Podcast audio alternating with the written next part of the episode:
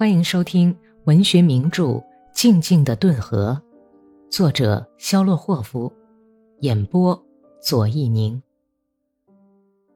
第七十二章：生活奔腾泛滥，溢出河床，分成无数的支流，简直难以预料，他那叛逆和较快的洪峰将泻向哪条支流。今天那里的生活还像流过浅滩的潺潺溪水，浅到使你可以看到肮脏的沙底；明天却忽然变成浊浪滚滚的洪流。不知道为什么，娜塔莉亚突然决定要到亚格德诺耶去找阿克西尼亚，恳求他把格里高利还给他。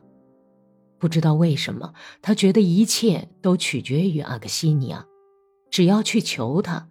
格里高利和过去的幸福就都会回来。他完全没有考虑这是否能实现。阿克西尼亚会怎么看待他这奇怪的请求？被一种下意识的感情推动着，他想使自己突然的决定尽快付诸实践。这个月底，麦列霍夫家收到了格里高利的一封信，他在信中向父母请安问候以后。又向娜塔莉亚致意，并表示了最亲切的关怀。不管是什么原因使格里高利这样做的，但这对娜塔莉亚却起了推动的作用。在第一个星期日，他就准备到亚格德诺耶去了。你要上哪儿去，格丽莎？多尼亚看见娜塔莉亚正对着一块破镜片仔细而又认真地照着自己的脸，就问道。我要回娘家去看看。他说了个谎，脸立即红了，第一次意识到自己是去干一件非常屈辱的事，去经受一次严厉的精神折磨。娜塔莉亚，你就陪我到游戏场去一回还不行吗？达利亚一面打扮着，一面请求他说：“晚上你去好不好？”我不知道。不一定能去。哎呀，你这个小尼姑，男人不在家就是我们的天下了。达利亚挤眉弄眼儿，顽皮的说道，并把柔软的身体弯成两截儿，对着镜子仔细欣赏身上的淡青色新裙子的绣花下摆。自从毕德洛走后，达利亚大变了，丈夫不在身边的影响明显的表现出来。他的眼睛、举止和步态都流露出烦愁的神情。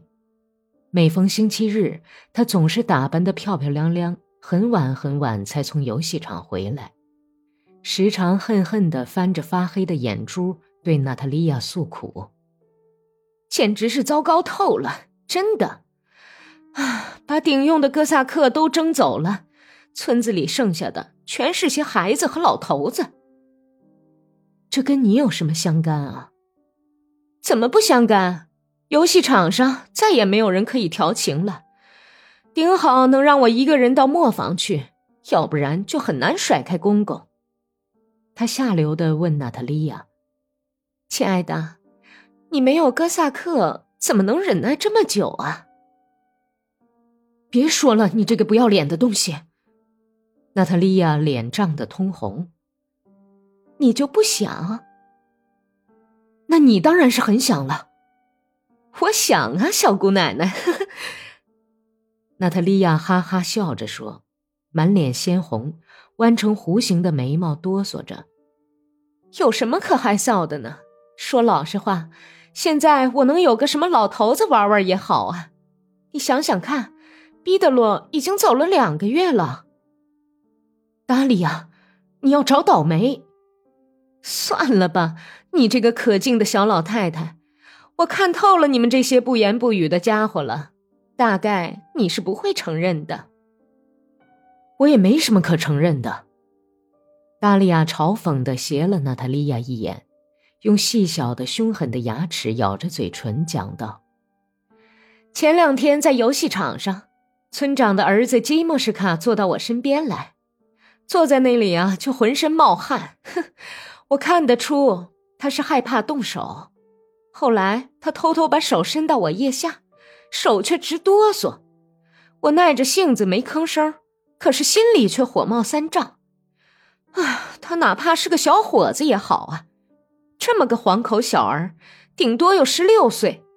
你瞧啊，是些什么货色？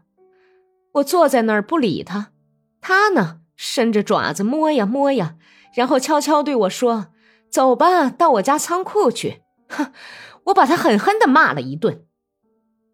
达利亚高兴的哈哈笑起来，笑得眉毛直颤抖，眯缝着的眼睛闪着光芒。我把他臭骂了一通，我跳起来说道：“你这个混账王八蛋，乳臭未干的黄口小儿，竟敢对老娘说这样的荤话！你有几天才不夜夜尿床啊？啊！”我就这样教训了他一顿。哼。他和娜塔莉亚之间的关系是单纯和睦的。达利亚最初对弟媳妇的那种敌意早已消失。这两个性格各异、毫无共同之处的娘们儿。彼此相处的很好。娜塔莉亚穿好衣服从内室走出来，达利亚在门洞里追上了她。今天夜里你能给我开开门吗？我晚上大概要住在娘家。达利亚用小梳子搔着鼻梁，考虑着，摇了摇脑袋。好吧，你走吧。我本来不愿意为这事儿去求多尼亚的，看来非求他不可了。娜塔莉亚告诉伊利尼奇娜说要回娘家去，就走到街上。散了集的大板车都纷纷离开了广场，从教堂里走出许多人来。娜塔莉亚走过两条胡同，便向左转去。他匆匆地爬上了山岗，在岗顶上回头看了看。洒满阳光的村庄躺在山脚下，粉刷过的小房子泛着白光。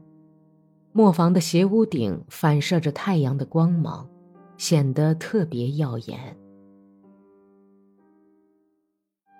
本集播讲完毕，感谢收听。